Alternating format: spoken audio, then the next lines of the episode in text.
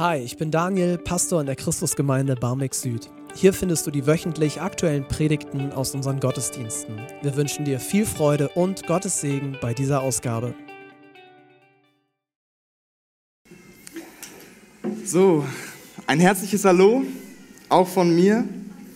Ich bin Philipp und ich bin in der Christusgemeinde Barmbek Süd hier als auszubildender Pastor.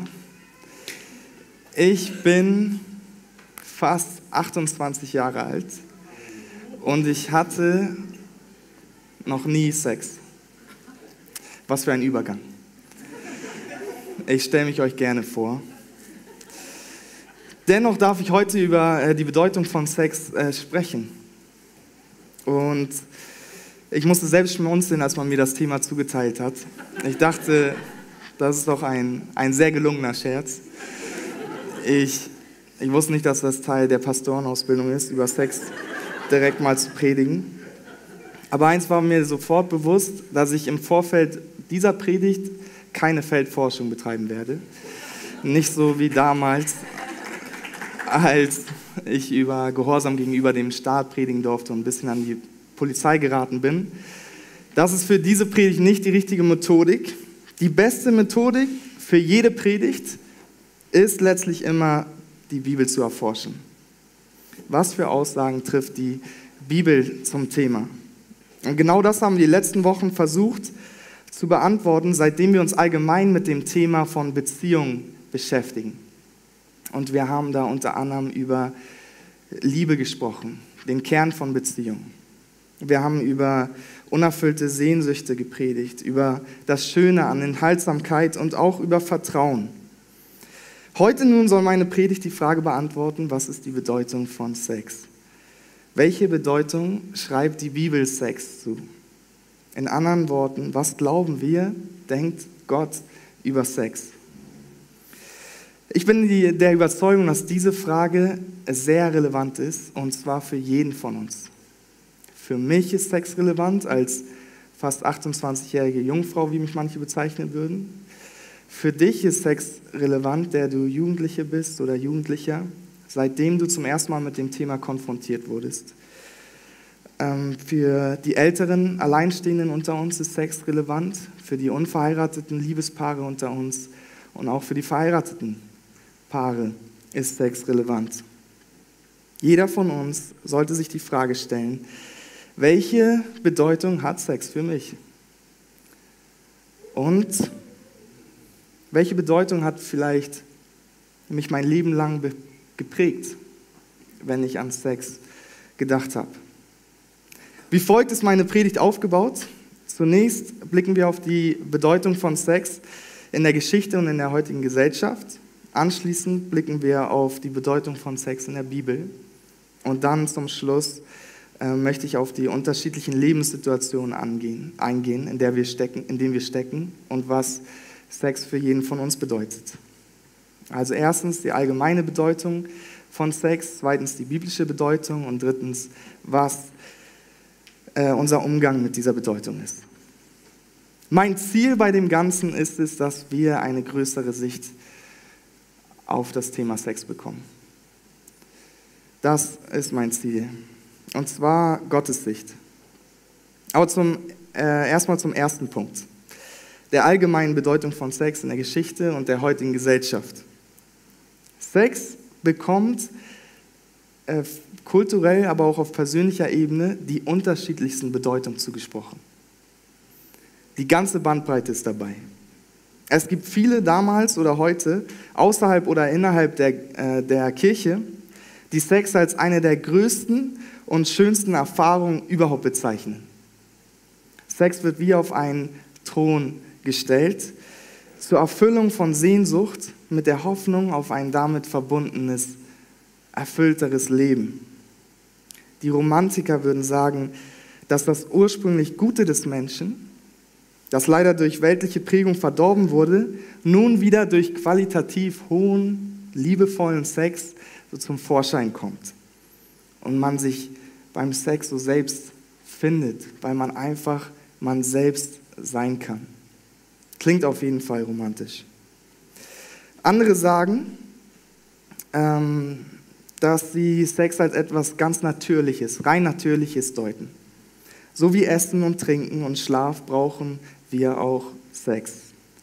Der menschliche Appetit verlangt danach. Jeder Körper hat das Bedürfnis nach Sex. Auch wenn sich hoffentlich jeder von uns im Klaren darüber ist, dass wir nicht sterben, nur weil wir keinen Sex haben. Nicht so wie wenn wir keine Luft zum Atmen hätten. Doch so wie mit jedem menschlichen Bedürfnis muss auch mit Sex weise umgegangen werden.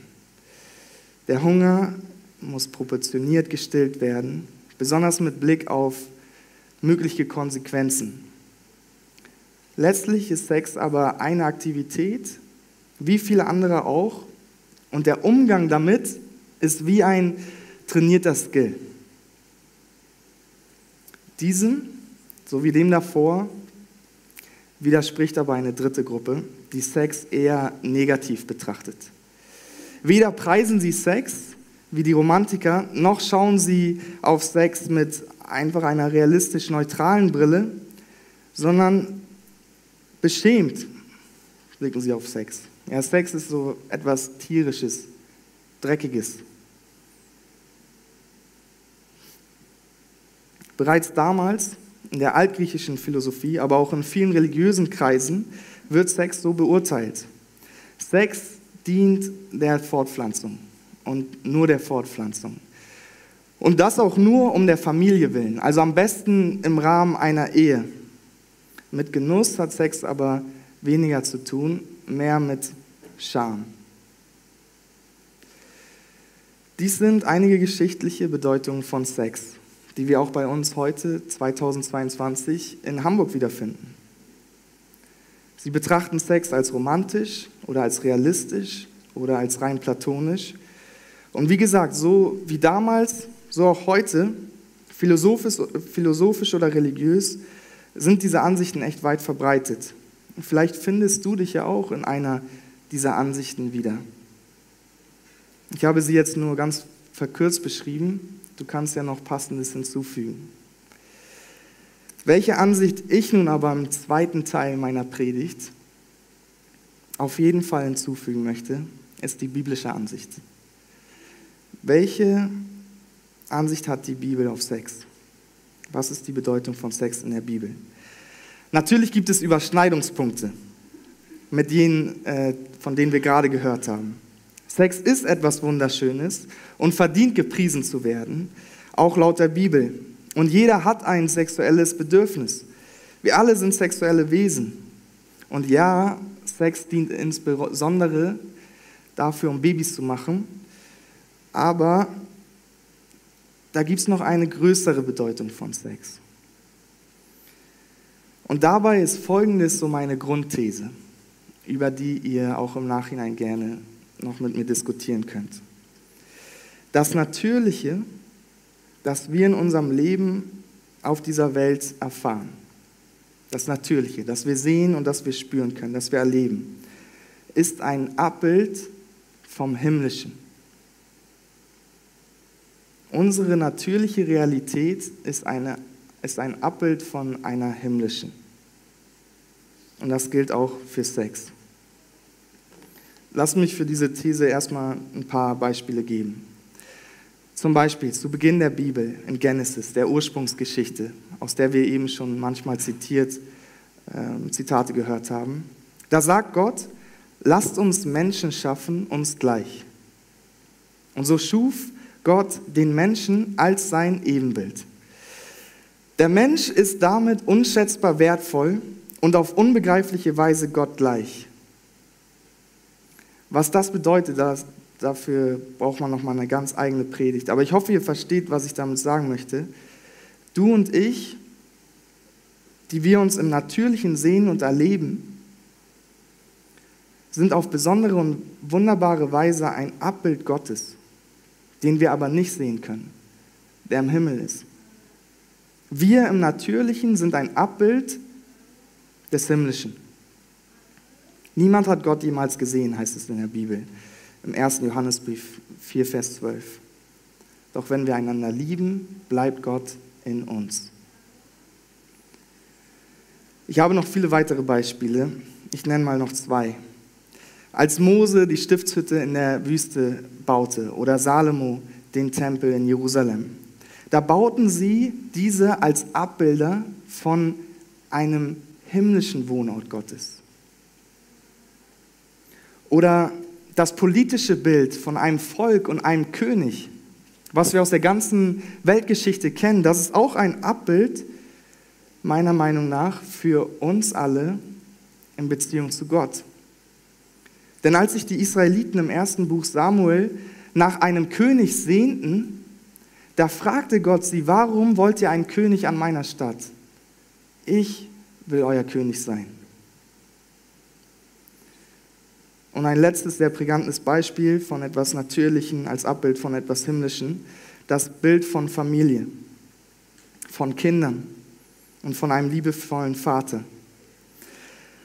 Es dient dazu, dass wir überhaupt begreifen können, in was für einer persönlichen Beziehung wir mit Gott als unserem himmlischen Vater stehen. Wie wir zu ihm kommen können, wie er uns sieht. Durch den Glauben an Jesus sind wir Gottes Kinder und er ist unser liebender Vater. All diese Abbilder die wir aus dem Natürlichen kennen, stehen für etwas Größeres, etwas Höheres, Höheres, etwas Himmlisches. Und dasselbe, denke ich, gilt auch für die Ehe zwischen Mann und Frau und dasselbe gilt auch für Sex. In diesem Zuge möchte ich dreierlei Bedeutung von Sex hervorheben aus der Bibel. Erstens, ein Tanz. Mhm. Sex ist etwas Heiliges, denn Sex steht für einen freudigen Austausch von Liebe und ist das Wertvollste und, und Liebe ist das Wertvollste, was es überhaupt gibt. So wie Gott der Vater, der Sohn und der Heilige Geist in perfekter Harmonie und Freude miteinander verbunden sind, so sollen auch Mann und Frau als Abbild dessen voll Harmonie und Freude miteinander verbunden sein, in Liebe. Es ist wie ein harmonischer Tanz, ein Leiten und sich leiten lassen, ein Geben und Empfangen, so wie in der Trinität Gottes. Und so wie auch in unserer Beziehung mit Jesus, die wir als Gläubige in der Bibel seine Frau genannt werden. Jesus selbst betete einmal zum Vater am Ende des Johannesevangeliums, Kapitel 17, Vers 24. Das war kurz bevor seine Zeit gekommen war und er sterben musste. Vater, ich will, dass die, welche du mir gegeben hast, auch bei mir sind, wo ich bin, damit sie meine Herrlichkeit sehen, die du mir gegeben hast. Denn du hast mich geliebt vor Grundlegung der Welt. Jesus, der Sohn, sagt zum Vater, du hast mich geliebt vor Grundlegung der Welt. Und dieser Vergleich eines Tanzes, vor allem in der Harmonie der Dreieinigkeit Gottes, ist einer der größeren Bedeutungen von Sex aus der Bibel. Sex ist etwas Heiliges und Wunderschönes. Wunderschön. Lies nur mal das hohe Lied der, äh, der Liebe, genau in der Mitte der Bibel, wo die Frau ihren Liebhaber zu sich ruft und er sich rufen lässt und ihr nachgeht und wir mit viel Poesie und Sprache, reich an Bildern, einen wunderschönen Tanz entdecken. Wie ein Tanz, so soll Sex für etwas Wunderschönes stehen, wofür Worte oft nicht einmal ausreichen. Pure Gefühle voll freudiger Liebe. Ein großer Denker des 20. Jahrhunderts, der auch der Autor der Chroniken von Narnia ist, C.S. Lewis, er formte die Bezeichnung vom großen Tanz. Und er deutete Sex als Teil dieses großen Tanzes der zu jeder Zeit im Universum vor sich geht, wo die unterschiedlichsten Dinge harmonisch miteinander verbunden sind. Zum Beispiel wie die Sonne den Mond anstrahlt, damit wir Licht haben bei Tag und bei Nacht und jenes Licht uns wiederum hier auf der Erde neues Leben schenkt. Pflanzen, Tiere und auch uns Menschen. Das ist der große Tanz des Universums und Sex ist ein kleiner Teil dieser Harmonie.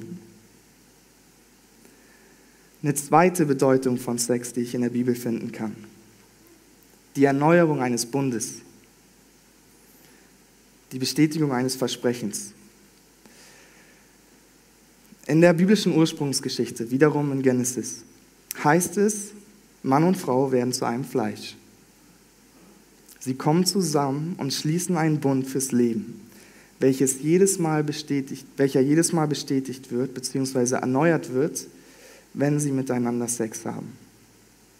Jesus selbst beruft sich später darauf, als er predigte, dass dieser Bund nicht nur gebrochen wird, wenn man mit einer anderen Person Sex hat, sondern sogar, wenn man einer anderen Person auch nur mit Begehren nachschaut. Mann und Frau werden zu einem Fleisch. Was bedeutet das? Sie werden ein unzertrennlicher Teil voneinander. In Intimität und einer Einheit, die beim Sex jedes Mal ihre Bestätigung findet. Genauso wie das Versprechen, für das dieser Liebesbund steht. Das Versprechen, dem anderen ein Leben lang treu zu sein. Ihm allein, ganz exklusiv. Sich innerhalb eines solchen Bundes dem anderen völlig anzuvertrauen, ihn offen und ehrlich mit allem zu lieben, auch dem eigenen Körper, dem einzigen, was wir wahrlich besitzen, was keiner von uns nehmen kann, bis wir sterben. So ein Bund ist ein viel besserer Rahmen für Liebe im Vergleich zu jeder Unverbundenheit, wo du nie sicher weißt, ob und warum sich der andere schmerzhaft vielleicht von dir wieder losreißt. Dich jedoch jemandem ganz hinzugeben, mit dem du einen Bund geschlossen, ein Versprechen gegeben und eine Einheit geworden bist, ein Fleisch, das ist ein wahrlich guter Rahmen. Und in solch einen Rahmen gibst du dich gerne hin, auch im Sex, ganz ohne Scham und Zweifel. Und so komme ich zu meiner letzten biblischen Bedeutung, der dritten, äh, der Selbsthingabe. Auch wenn dieser heilige Liebesakt von Sex im Natürlichen oft für selbstsüchtige Zwecke missbraucht wird, glaube ich doch, dass Sex eigentlich zur Selbsthingabe erdacht wurde. In Form eines harmonischen, freudigen Tanzes, voller Liebe, der im Rahmen eines geschützten Bundes, eines Versprechens, einer Einheit stattfindet. Sex ist ein liebevoller Akt der Selbst Selbsthingabe an den anderen. Den eigenen Körper halten wir dem anderen hin, das eigene Leben, das Kostbarste, was wir haben. Ich werde nie vergessen, wie ich in Amerika, beziehungsweise wie mir in Amerika, als ich 18 war, mein Pastor den Talk gab. Ich war damals Feuer und Flamme für den Apostel Paulus und ich war inspiriert von katholischen Mönchen, von ihrer Keuschheit. Und ich schwärmte auch seinem ältesten Sohn immer davon vor. Und das ärgerte ihn, also startet er mit einer Gegenoffensive und warb um mich mit der Schönheit von Sex und Ehe. Und erzählte mir davon, auf welche Weise er und seine Frau sich sexuell ihre Liebe zeigen. Und wie es beim Sex darum geht, das war ein guter Punkt, dem anderen zu dienen, nicht sich selbst. Und glaubt mir, seitdem sah ich sein Schlafzimmer mit anderen Augen, weil es auch genau neben meinem Schlafzimmer lag. Ich wohnte nämlich ein halbes Jahr mit ihm. Von jedem Tag an wusste ich, was da hinter verschlossener Tür geschieht. Aber seine Worte, voll von Leidenschaft, sind mir bis heute echt hängen geblieben. Sex sollte weniger ein Nehmen als ein Geben sein. Sex ist ein liebevoller Akt der Selbsthingabe. Und wisst ihr, von welchen himmlischen, von welcher himmlischen Realität diese natürliche Selbsthingabe ein Abbild ist? Von der Hingabe von Jesus Christus. Der Sohn Gottes hat sich selbst uns hingegeben und hat uns sein Leben hingegeben. Als sein Körper am Kreuz hing und er für uns starb im größten Liebesakt der Geschichte der Menschheit.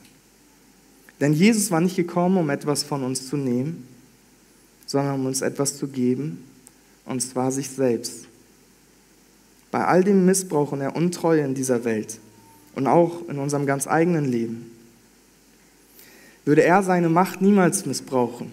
Und er würde sich niemals schmerzhaft von uns losreißen, so wie wir es manchmal einander antun. Sondern er hat in seiner Liebe und unzweifelhaften Treue einen neuen Bund mit uns geschlossen. Und in diesen Bund dürfen wir in der Taufe eintauchen. Und wir dürfen uns immer wieder an diesen Bund, den er mit uns durch seine Selbsthingabe geschlossen hat, an diesen Bund dürfen wir uns immer wieder erinnern, auch wenn wir Abendmahl feiern und das Brot essen und den Saft trinken und dabei an seinen Tod denken und an seine Wiederkunft. Halleluja. Jesus. Ich bin noch nicht ganz am Ende, aber ich will trotzdem mal kurz beten an der Stelle. Jesus, ich danke dir für das, was du für uns getan hast. Dass du dich uns hingegeben hast und einen Bund mit uns geschlossen hast. Voll deiner Liebe und Treue. Und ich bete, dass jeder, der hier ist und es hört, dass er oder sie seine Ohren nicht verschließt, sondern an dich glaubt, als unseren Herr, als unseren liebevollen Retter. Amen.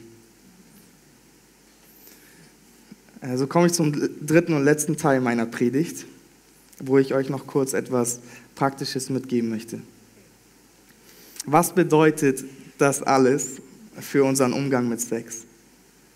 Zunächst adressiere ich drei unterschiedliche Personengruppen, die wahrscheinlich auch hier sind. Und danach äh, werde ich noch so ein paar pastorale Worte los. Also hört mich bitte bis zum Ende an. Zunächst an meine Single-Brüder und Schwestern, egal wie jung oder wie alt ihr seid. Aber auch an alle unverheirateten Liebespaare. Nach all dem, was ich zur biblischen Bedeutung von Sex gesagt habe, glaube ich, dass Gott sich Sex als Teil eines heiligen Bundes erdacht hat. Und wenn du diesen Bund der Liebe und Treue noch mit keinem Menschen geschlossen hast, dann schließ, ich, dann, dann schließ Gott bitte nicht aus deinem Leben an dieser Stelle aus, um deiner sexuellen Sehnsucht willen. Ungebundener Sex ist wie ein Dessert, und ohne Vorspeise und Hauptgang ist es auf Dauer nicht gesund.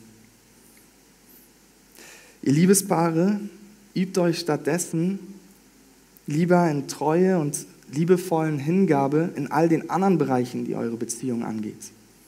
Füreinander da zu sein, großzügig Zeit zu verschenken, zuzuhören und zu helfen, mehr selbstlos als selbstbezogen.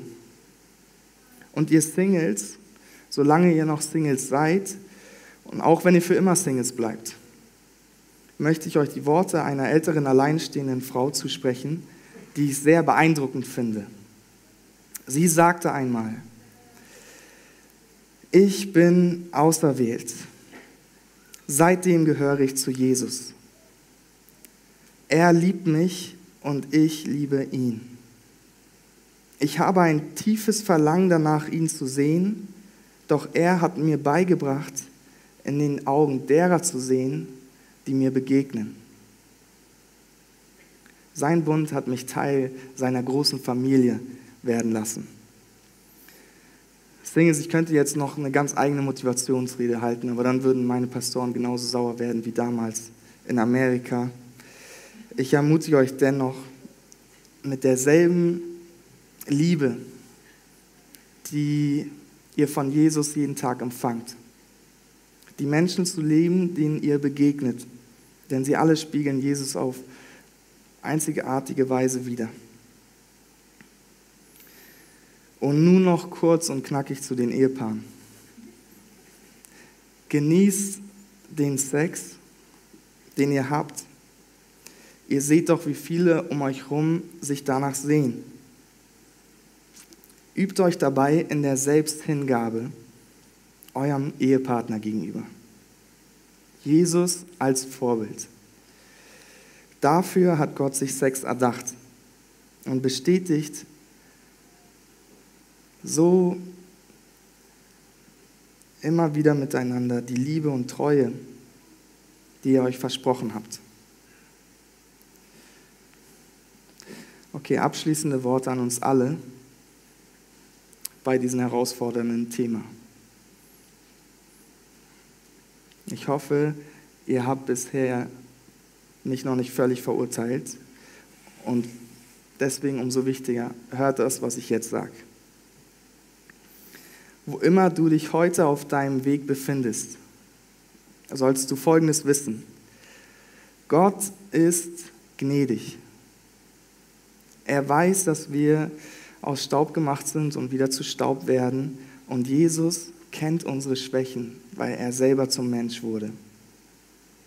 Doch sein Geist lebt in uns, in jedem, der an ihn glaubt. Und Jesus ermutigt uns durch seinen Geist und er stärkt uns. Wir sind niemals allein als Teil dieser großen Familie, in die er uns hineingenommen hat. Und mein letzter Satz, Gott hat die Kraft, alles wieder herzustellen.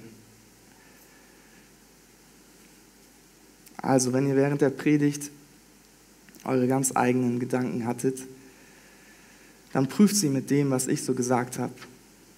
Aber besonders dieser letzte Satz ist mir wichtig, wenn jeder so an seine Geschichte denkt. Gott hat die Kraft, alles wieder herzustellen.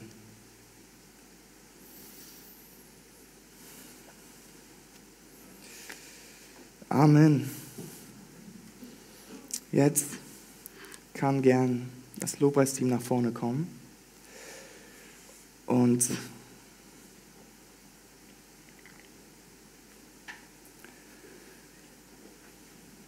Und ich bete nochmal für uns.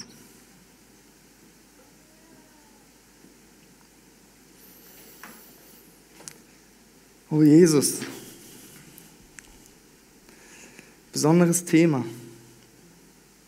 Wir alle haben unsere Gedanken dazu. Aber wir wollen wissen, was Sex für dich bedeutet, der du uns gemacht hast und der du Sex erfunden hast. Für etwas Wunderbares, etwas Wunderschönes, etwas Heiliges. Und so bete ich, dass jeder von uns erfahren darf, im Nachgang dieser Predigt, was Sex für ihn oder für sie bedeutet und wie wir dich auch darin verherrlichen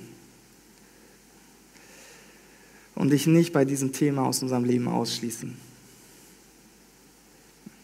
Ich danke dir, dass wir dich kennen dürfen und ich bete das jetzt auch in dieser Zeit, wo wir die Lieder singen und unsere Herzen dir einfach wirklich hinhalten, dass gerade diejenigen, die dich noch nicht kennen oder im Moment sich etwas fern von dir fühlen, dass ihre Herzen von dir berührt werden und dass du jetzt unter uns bist und wirkst. Halleluja. Amen.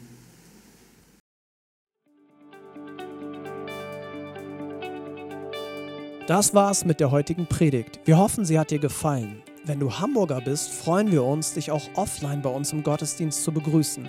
Mehr Infos findest du auf unserer Website unter cghh-bs.de. Wir freuen uns auf dich.